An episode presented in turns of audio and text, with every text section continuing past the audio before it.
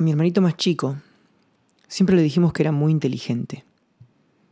O sea, siempre para que él se sintiera bien y, nosotros con buena intención eh, estimularle su, su, no sé, su sed de conocimiento o su, o su motivación para autosuperarse, siempre le resaltamos que él era un tipo muy inteligente. Mi hermanito tiene cuatro años.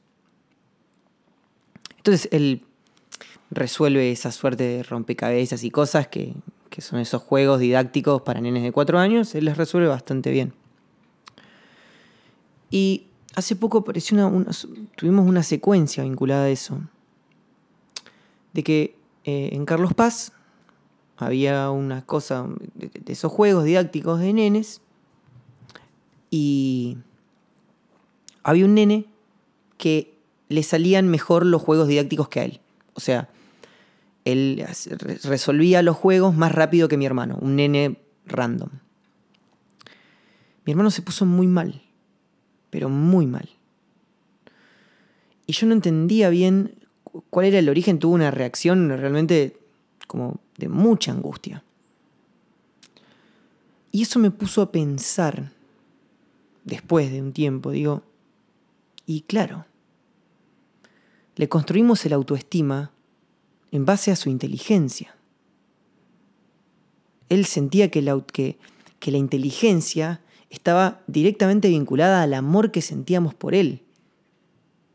Él sentía que su valor estaba medido en función de su inteligencia, si era lo que le hacíamos. Sos muy inteligente, abrazo. Sos muy inteligente, beso.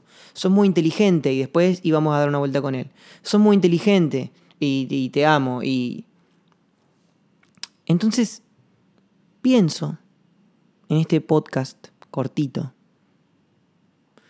Decir cosas lindas, decirle cosas lindas al otro, suma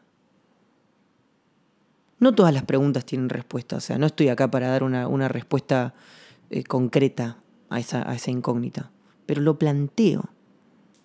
Sabemos que insultar al otro hace mal. Sabemos que insultar al otro lo pone en una cárcel. Le genera condicionamientos de decir, soy malo en esto, eh, esto no me sale bien, para esto no sirvo. Sabemos que los insultos son una cárcel. Ahora, ¿los elogios no son una cárcel? No, no, no, sacan el amor propio de uno mismo y lo ponen afuera? ¿No te vulnerabilizan? O sea, y pienso en un montón de cosas. Eh, una, como, ejemplo puntual, ¿no? Pero me acuerdo, eh, seguramente si escuchás esto, según las estadísticas de Spotify, vos tenés entre 18 y 28 años. Poco más, poco menos. Entonces probablemente no se acuerdes de esto. De hecho, yo no estaba, yo era muy chico cuando esto estaba y lo vi después en publicidades, pero Nike, creo que Nike o una marca así fuerte que auspiciaba a Michael Jordan, eh, tuvo una campaña publicitaria muy grande que se llamaba Like Mike, o sea, sé como Mike. Entonces, no sé, mostraban gente que era súper noble, súper buena, que ayudaba a los viejitos a cruzar la calle, que donaba cosas, que era honesta, y bajo el lema de sé como Mike. Be like Mike. Y, y claro, es de pizarrón. ¿Qué pasó? Un día resulta que Michael Jordan se mandó una cagada. ¿Sabes por qué? Porque es un humano. Michael Jordan se mandó una cagada porque es un ser humano, como vos y como yo. Y como dijo Cristo, el que esté libre de pecado, que tire la primera piedra. Manga de perfeccionistas que les encanta criticar al ajeno y nunca mirar las cosas que le faltan a ellos. Pero no me voy a enganchar. Quiero seguir el hilo. Quiero que esto sea un podcast cortito de una reflexión puntual. Y todos lo hicieron pelota.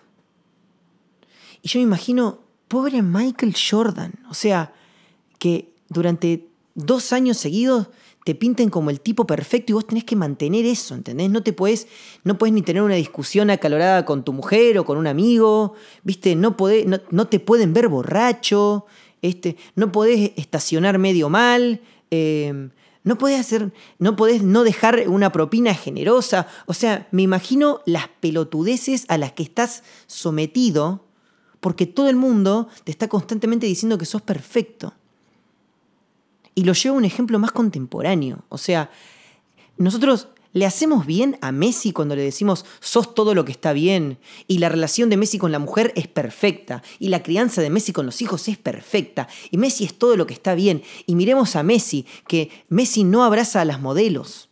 No, no, no, porque es fiel a su mujer. ¿Qué tendrá que ver, no? ¿Qué tendrá que ver abrazar, abrazar a, una, a, una, persona de la cintura y, y, serle fiel a su mujer? Pero lo aplaudimos a Messi porque se saca foto con modelos y él tiene las dos manos en los bolsillos y su familia es perfecta y, le decimos, y e, e, es la mejor persona del mundo, y digo, ¿le estamos haciendo bien? ¿Le estamos haciendo bien a Messi poniéndolo, un, poniéndolo en un pedestal? ¿O le, ¿O le, estamos construyendo una cárcel igual a como, si la a como se la construimos a la persona a la que condenamos con insultos? Para pensarlo, ¿viste? Porque la realidad es que somos seres humanos y yendo a la. y siendo filosóficamente pragmáticos, en cada uno de nosotros está toda la, toda la luz y toda la oscuridad del universo. ¿Cómo se sentirá Messi cuando discute con la mujer? ¿Sentirá esa presión de... Porque es probable que sí. Sentirá esa presión de, uy, nadie me puede ver, porque todo el mundo está diciendo, viste, ¿cómo será? ¿Cómo será si Messi algún día tira un escándalo? ¿Lo van a bajar todos del pedestal? ¿De un segundo para el otro pasa a ser un demonio? Porque ahora parece distante, ¿eh? pero eso le pasó a Michael Jordan. Eso pienso. No me gustaría que mi hermanito piense que yo lo amo porque es inteligente o porque es exitoso. Mi hermano, a fin, de, a fin de año, mi hermano más grande, mi hermanito Baltasar tiene cuatro, mi hermano más grande se llama Francisco y tiene dos años menos que yo. Y me abrazó y me dijo, me abrazó muy emocionado a fin de año, tuvimos un momento re lindo. Eh, me dijo, qué lindo que este año me pudiste ver campeón. Y yo le digo, boludo, no te quiero ver campeón, te quiero ver feliz. Esto es una pelotudez. ¿Cuánta gente rica, famosa, exitosa se suicida o cae en las drogas? Yo te quiero ver feliz, boludo. Te quiero ver contento con tus amigos.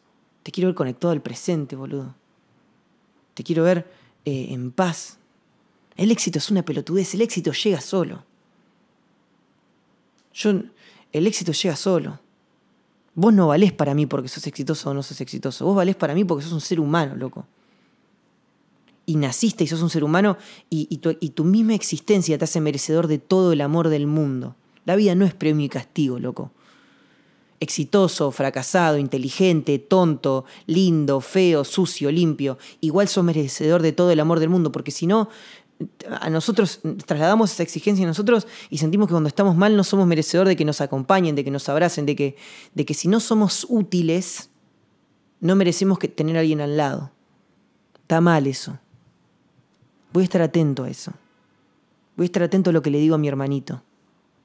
Y no voy a dejar que mi emocionalidad y mis condicionamientos, es, en realidad en el absoluto es imposible, porque soy ego, soy, Oski es ego, no sé qué soy si no soy ego. Seré mi conexión con el universo, pero lo voy a saber cuando, cuando me muera, cuando pase a otro plano. Pero voy a tratar de que mis conversaciones con mi hermanito más chico, y con todos en realidad, pero pensando en el ejemplo puntual con el que empecé el podcast, voy a tratar de que mi, que mi conversación con mi hermanito más chico tenga la menor cantidad de condicionamientos posibles. Y que sepa esto, hermanito, no, no te has, no vales menos porque resolviste un jueguito en menos tiempo. Eso no te hace menos inteligente. Y si fueras menos inteligente, seguís siendo merecedor de todo el amor del mundo igual.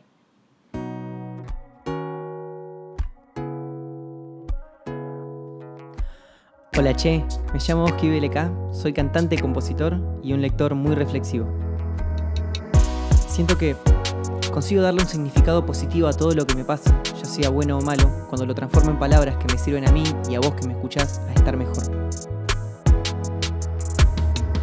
Gracias por tu compañía en esta ocasión.